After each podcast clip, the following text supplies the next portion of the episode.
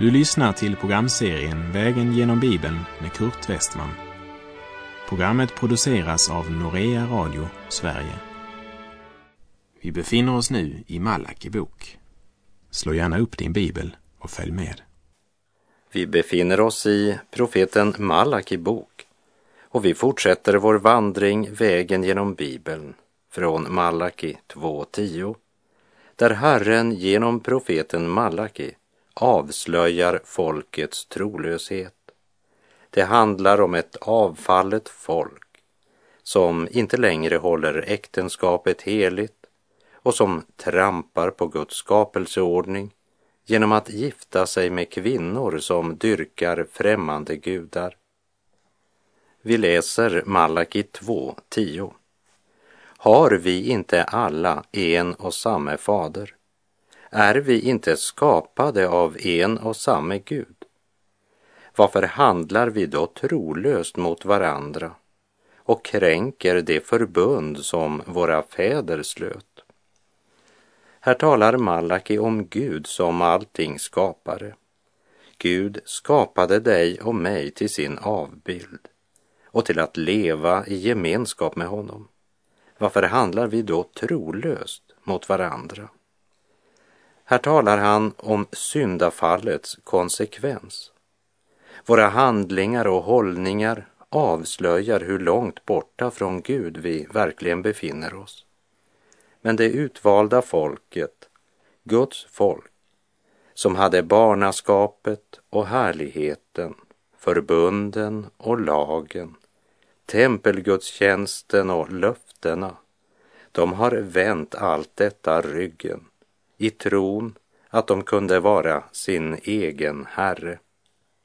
Pakten som Gud gjort med deras fäder, som skulle reglera både gemenskapen människor emellan och gemenskapen med Gud. Förbundet med Herren, det hade man brutit och vanhelgat.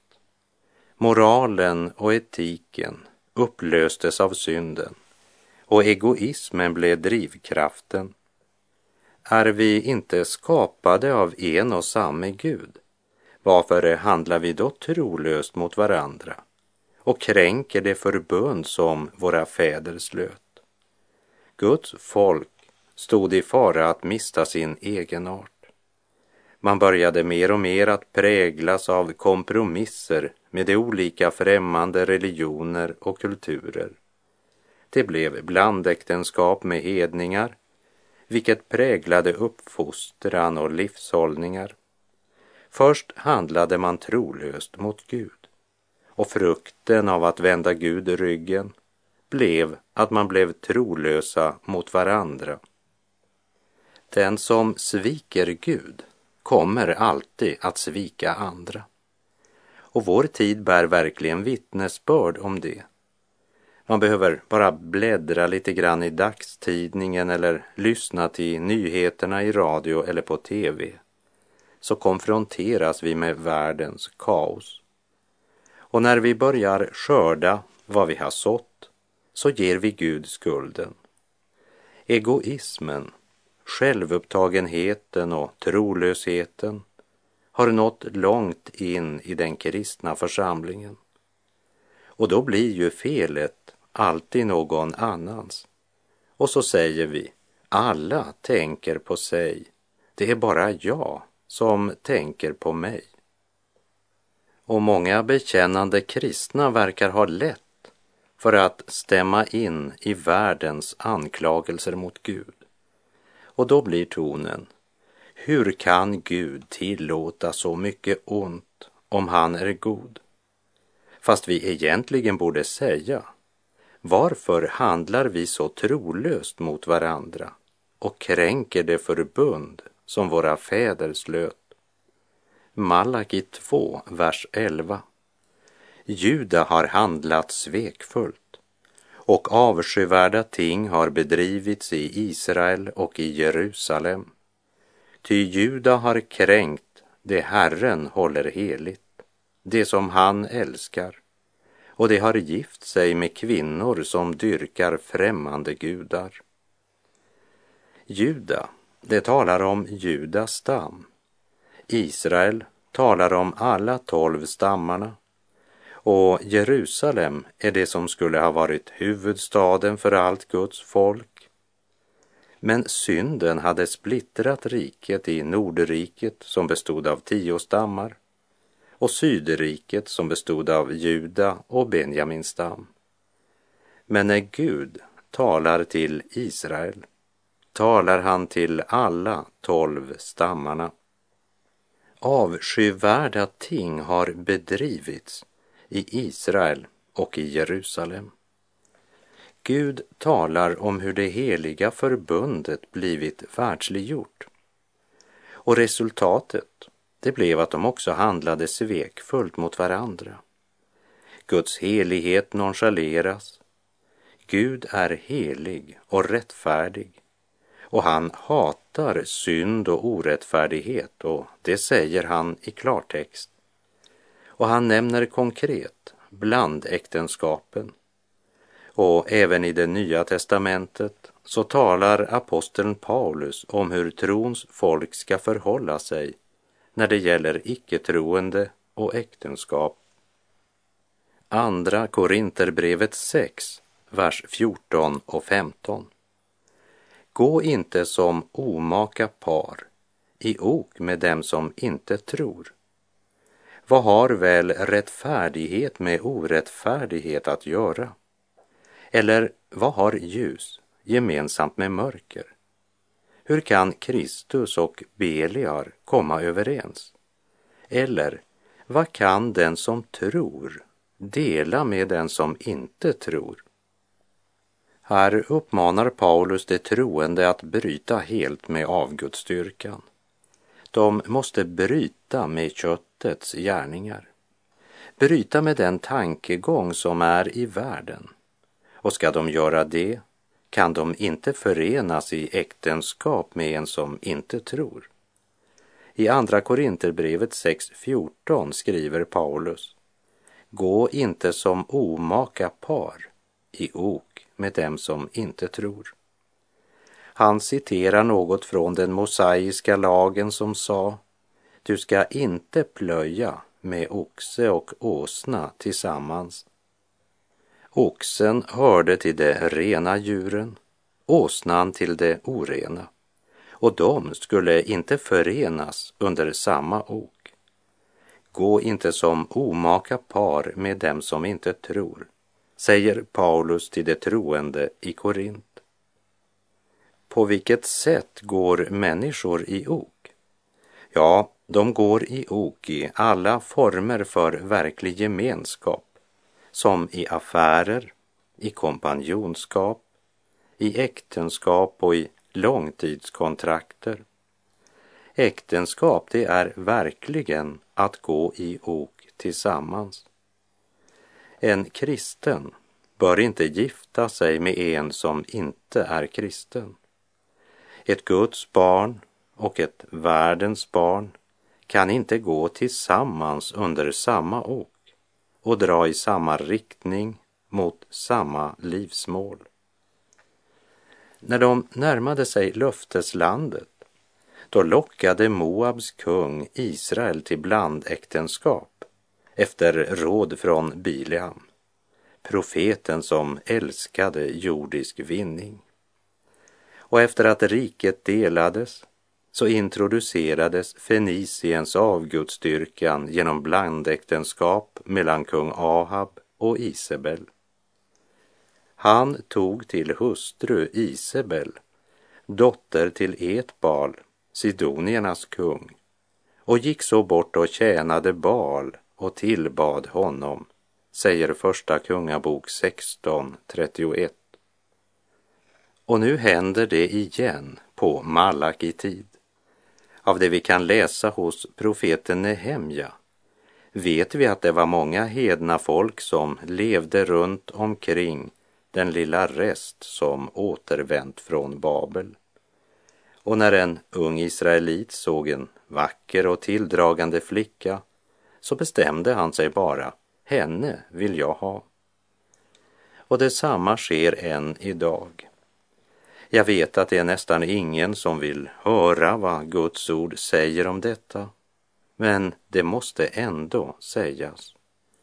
En kristen ska inte gifta sig med den som inte tror. Därmed har jag inte sagt att ett äktenskap mellan två som bekänner tron på Jesus är någon garanti för ett lyckat äktenskap. Men om båda lever i ljuset så har man helt andra förutsättningar och står under Guds välsignelse i livets många stormar och frestelser. Och Guds ord är mycket klart på den här punkten. Tro och otro ska inte förenas i äktenskap. Hur kan Kristus och Beliar komma överens? Eller vad kan den som tror dela med den som inte tror? Säger andra Korinthierbrevet 6.15. Vi läser vidare Malaki kapitel 2, vers 12. Må Herren ur Jakobs boningar utrota dem som gör så, vem det vara må, även om han frambär offer åt Herren Sebaot. Det spelar ingen roll vem han är, alla står under samma dom. Och då hjälper det inte att bära fram offer åt Herren Sebaot. Den religiösa ritualen och ceremonierna har inget värde för den som medvetet bryter Herrens bud och lever i synd. Och i Hebreerbrevet 10, verserna 26 till och med 28 läser vi följande. Men om vi syndar med vett och vilja sedan vi fått kunskap om sanningen finns det inte längre något offer för våra synder utan en fruktansvärd väntan på domen och en förtärande eld som skall uppsluka motståndarna. Den som förkastar Mose lag skall utan förbarmande dö om två eller tre vittnar mot honom. Därför säger också Malaki Må Herren ur Jakobs boningar utrota dem som gör så, vem det vara må, även om han frambär offer åt Herren Sebaot. Ett sant Guds barn kan inte fortsätta att leva i synd. Därför återvände också den förlorade sonen från svinstian när han slutligen kom till besinning och sa jag vill stå upp och gå till min far. För han var ju son och inte svin. Han hade faderns natur i sig och kunde inte fortsätta leva som ett svin. Liksom svinet inte kan förbli i fars hus utan återvänder till svinstian efter en tid. Han trivs inte i fars hus om han inte har del i fars natur. Därför skriver också Petrus i Petrus andra brev kapitel 1, vers 3 och 4. Ty allt som hör till liv och Guds fruktan har hans gudomliga makt skänkt oss genom kunskapen om honom som kallat oss genom sin härlighet och ära. Genom dem har han gett oss sina dyrbara och mycket stora löften för att ni i kraft av dem skall få del av gudomlig natur sedan ni kommit undan det fördärv som på grund av begäret finns i världen. Del i gudomlig natur, det är hemligheten. På nytt födelsens under.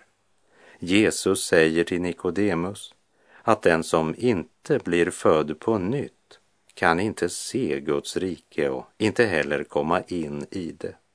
Det kan du läsa om i Johannes evangeliets tredje kapitel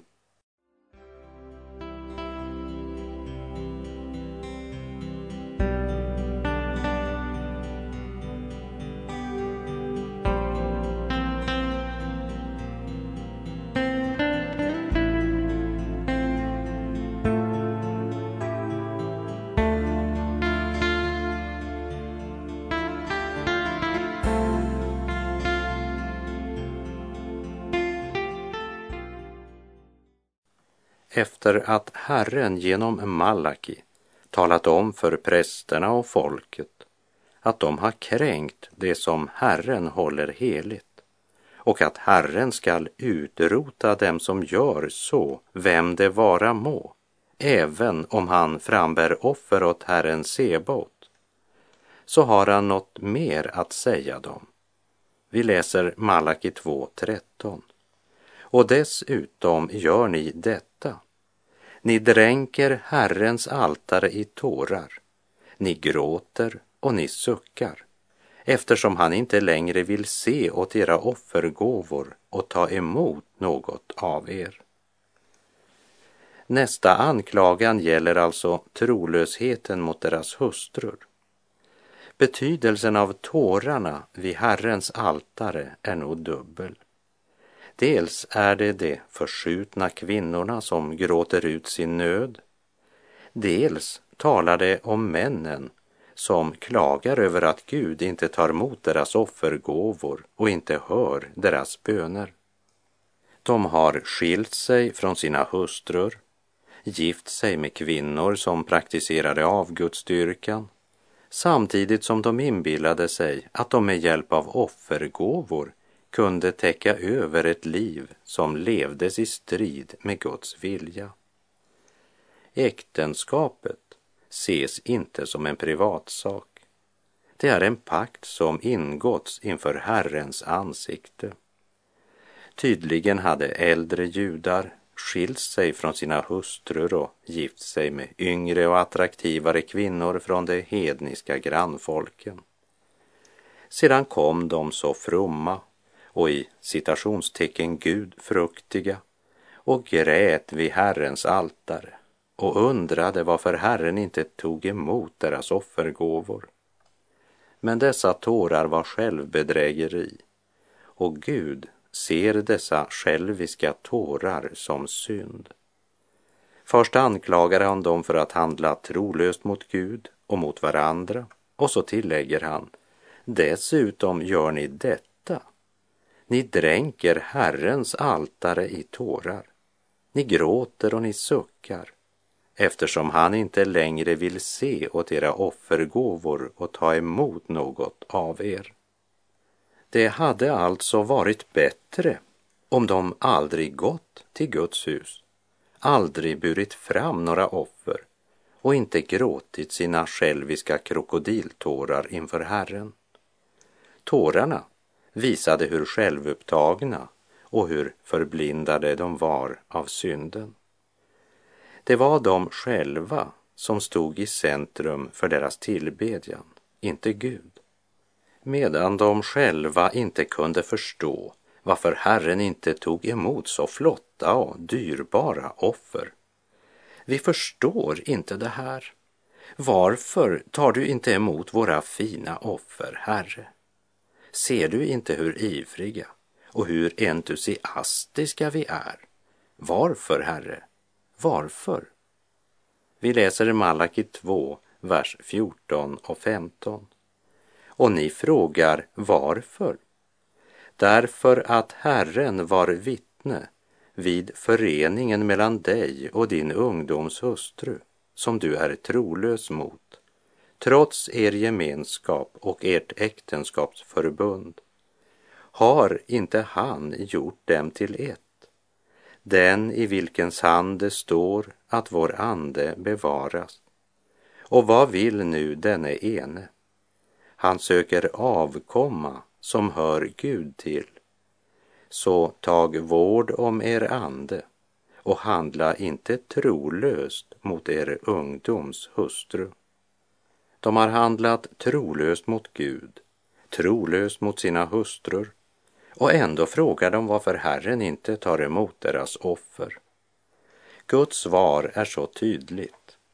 Men vad hjälper det när synden har förmörkat hjärtat och man förblindats av denna tidsålders Gud? När begäret får styra hör man inte längre Guds klara ord. Herren var vittne vid föreningen mellan dig och din ungdoms hustru. Han hade gift sig med en hebreisk kvinna i unga år. Men när han blev äldre och umgicks med de hedniska folken så bestämde han sig för att han ville ha en av de unga hedniska kvinnor han hade blivit bekant med. För de passade ju så bra för varandra. Att det var Gud som hade förenat honom med hans ungdoms hustru och att de hade blivit ett. Det ägnade han inte en tanke nu. Han bara kände vad han ville ha och så tog han för sig. Och han var så blind för sanningen att Gud var vittne då han förenades med sin ungdoms hustru. Att han kom med sina offer till Herrens altare och klagade på Gud och undrade varför han inte hörde hans böner, inte tog emot hans offer. Så främmande var han för Gud. Här vill jag påminna vad Petrus skriver i sitt första brev kapitel 3, vers 7. På samma sätt ska ni män leva förståndigt tillsammans med era hustrur som är det svagare kärlet. Visa dem aktning som medarvingar till livets nåd så att era böner inte blir hindrade. Guds ord säger att vi ska visa våra hustrur aktning så att inte våra böner blir hindrade. Våra böner kan bli hindrade, säger Guds ord. Och ett av de sätt det sker på är trolöshet mot vår hustru, säger Guds ord. Vi läser Malaki 2, 16. Den som åsidosätter sin hustru och skiljer sig från henne, säger Herren Israels Gud, han fläckar sig med orättfärdighet, säger Herren Sebaot, för er egen skull. Var på er vakt, var inte trolösa. I Gamla testamentet när en man gifte sig så tog han sin mantel, det vill säga sin ytterrock, och lade den över henne. En underbar skick som förkunnade att han från och med nu skulle beskydda henne och ta vara på henne. Och det var ju just det som Boas gjorde med Rut som vi minns från vår vandring genom Ruts bok. Men på Malaki tid så hade männen fläckat sig med orättfärdighet. Det vill säga, de bröt sitt löfte och la plötsligt sin mantel över en annan kvinna. Guds plan och tanke från begynnelsen var att det inte skulle vara några skilsmässor. Det vet vi eftersom Jesus i Matteus 19.8 sa så här till fariseerna. Därför att era hjärtan är så hårda tillät Mose er att skiljas från era hustrur, men från början var det inte så. I Första Moseboks andra kapitel kan vi läsa om att Herren Gud lät en tung sömn falla på mannen och när han hade somnat tog han ut ett av hans reben och fyllde dess plats med kött. Och Herren byggde en kvinna av revbenet han tagit av mannen och förde henne fram till mannen. Gud tog inte Eva från Adams huvud för att hon inte skulle vara honom överlägsen. Gud formade inte heller Eva från en del av Adams fötter för att hon inte skulle vara honom underlägsen. Men Eva togs från hans sida så de skulle stå tillsammans, ha samma värde men olika uppgifter. Och när vi försyndar oss mot vår hustru syndar vi mot Herren. Gud bevarar kvinnans ställning. Men en gudlös kvinna vill inte ha den ställningen. Liksom en gudlös man inte vill bära sitt ansvar och sin kallelse. Och då blir man trolösa mot varandra. Vi läser kapitel 2, vers 17. Ni tröttar ut Herren med era ord. Ni frågar, på vilket sätt har vi då tröttat ut honom? Jo, ni säger, den som gör det onda är god i Herrens ögon och han gläder sig över dem. Eller säger, var är Guds rättvisa? Den som gör det onda är god i Herrens ögon. Det vill säga, de tycker att det verkar gå bra för det ogudaktiga. Vi känner igen tankegången från Asaf i den 73 salmen där han säger men jag var nära att stappla med mina fötter. Mina steg var nära att slinta, ty jag avundades det övermodiga när jag såg att det gick dem väl i deras ogudaktighet. Med andra ord, det verkar inte löna sig att tro på Gud. Eftersom det går så bra för så många ogudaktiga måste ju Gud glädja sig över dem, menade många på Malakis tid. Och man undrade, hur kan vi som är Guds folk ha det så svårt? Man är helt enkelt blinda för att orsaken ligger i deras synd. De går i templet, ber till Gud och lever i synd. Sedan hånar man Gud och anklagar honom för att han låter det gå så bra för det ogudaktiga. Här är det viktigt att nämna att det är inte alltid synd som är orsaken till svårigheter. Det fick vi ju tydligt exempel på när vi vandrade genom Jobs bok. Jobb var ju en rättfärdig man. Men vad det handlar om, det är att bli mera upptagen av Gud än av våra yttre omständigheter. Malaki säger, Herren kommer snart för att hålla dom. Därför har han först sänt sin budbärare för att bereda vägen. Omvänd er medan det ännu är tid. I början av Timoteusbrevets tredje kapitel talar Paulus om människor som älskar sig själva och är penningkära, obehärskade, råa, fientliga mot det goda, falska, egensinniga och högmodiga och som älskar njutning istället för Gud. Också Asaf avundas det övermodiga när han såg att det gick dem väl i deras ogudaktighet.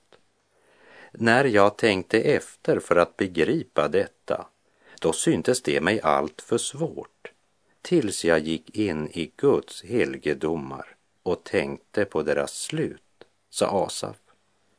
Det är som Malaki ville säga. Ska ni fortsätta att leva i synd och gråta och klaga vid Herrens altare och anklaga Gud för att vara orättvis? Eller ska ni vända om innan det blir för sent? Det är syndernas förlåtelse ni har fått, inte syndernas tillåtelse. Och med det är vår tid ute för den här gången. Herren vare med dig. Bekänn dina synder för honom.